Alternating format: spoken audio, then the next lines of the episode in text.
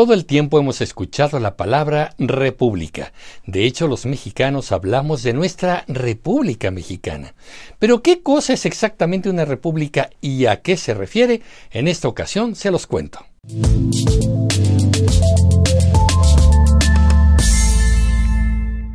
La palabra república es una derivación de la palabra latina res publica, que se divide en dos raíces. Res, que significa cosa, material, cuestión, asunto o hecho, y pública, que significa del pueblo. Así pues, un significado literal podría ser que la república es la cosa o el asunto del pueblo. Los primeros planteamientos filosóficos se remontan a la Grecia clásica y es Platón en su tratado La República quien expone sus conceptos de justicia, virtud y política. Desde el siglo VI antes de nuestra era y hasta el año 322 antes de nuestra era, Atenas estuvo gobernada por una democracia directa, organizada mediante el sistema de sorteo. La república surge también en Roma y es Cicerón quien habla por primera vez de un pueblo organizado, o sea, el poder público organizado. Por su parte, Maquiavelo define a la república por lo que no es. No es una monarquía.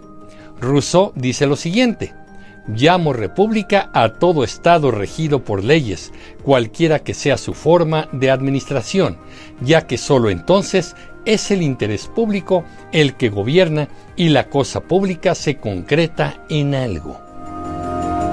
En la Revolución Francesa surge un concepto de república interesante, ya que se identifica como un principio ético de ejercicio del poder. Ahí hay una relación muy cercana con la visión de Benito Juárez y el periodo histórico en México que conocemos como la República Restaurada. En México el concepto de república aparece por primera vez en el acta constitutiva del 16 de diciembre de 1823. Si bien no nos vamos a meter demasiado en la historia de este concepto, es justo que lleguemos a una definición más o menos actual de lo que entendemos por república. Una república es una forma de gobierno en la que el jefe de Estado es el presidente de la república, así con pleonasmo y todo, eh, elegido por sufragio universal entre todos los ciudadanos con derecho a voto. Es decir, que el presidente puede surgir de cualquier estrato del pueblo y representar a todos. A diferencia de las monarquías en las que el gobernante es supuestamente designado por Dios o determinado por su linaje familiar o grupo de élite, en la República el máximo poder lo detentan personas electas por los ciudadanos. También existe una división de poderes, los cuales funcionan como pesos y contrapesos para que nadie imponga su voluntad individual. En el caso del Poder Legislativo, sus integrantes también son electos por los ciudadanos mediante el voto directo. En una clasificación podemos encontrar repúblicas presidencialistas, semipresidencialistas, parlamentarias y unipartidistas. Vamos a revisarlas. En el modelo presidencialista, el electorado elige por un lado al presidente y por otro lado a la Asamblea o al Congreso. El Ejecutivo es a la vez presidente del gobierno y presidente de la República, y no tiene la facultad de elegir a los miembros del Poder Legislativo. Estos son electos por los ciudadanos. El presidente sí puede elegir a sus ministros o secretarios de Estado y tiene la facultad de cesarlos. Como ejemplos de repúblicas presidencialistas podemos mencionar a México, Estados Unidos, Turquía, Colombia, Argentina, Chile y en general el resto de países latinoamericanos. En las repúblicas semipresidencialistas el electorado elige al presidente y a la asamblea o congreso. Pero el presidente no es el único que detenta el poder ejecutivo, sino que lo comparte con un jefe de gobierno, también llamado primer ministro.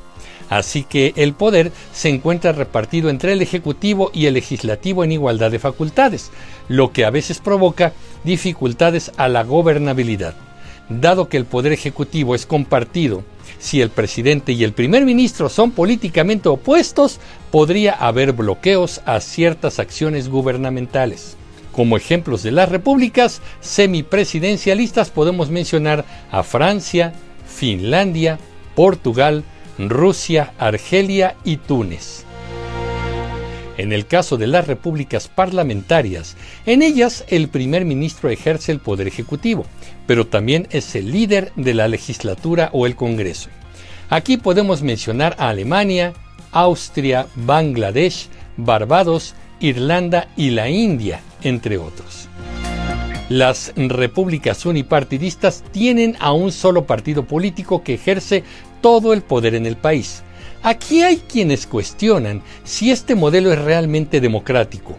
Los ejemplos son clarísimos y a lo mejor ustedes ya se los imaginan. China, Corea del Norte y Cuba, entre otros. Así como creativos podemos concluir que una república es una forma de gobierno democrática la cual tiene el poder más o menos repartido entre un presidente y un congreso, parlamento o asamblea. Antes de finalizar, les debo decir que el artículo 40 de la Constitución Política de los Estados Unidos Mexicanos señala con claridad cómo está organizado nuestro país. Dice así, es voluntad del pueblo mexicano constituirse en una república representativa, democrática, federal, compuesta de estados libres y soberanos en todo lo concerniente a su régimen interior, pero unidos en una federación establecida según los principios de esta ley fundamental.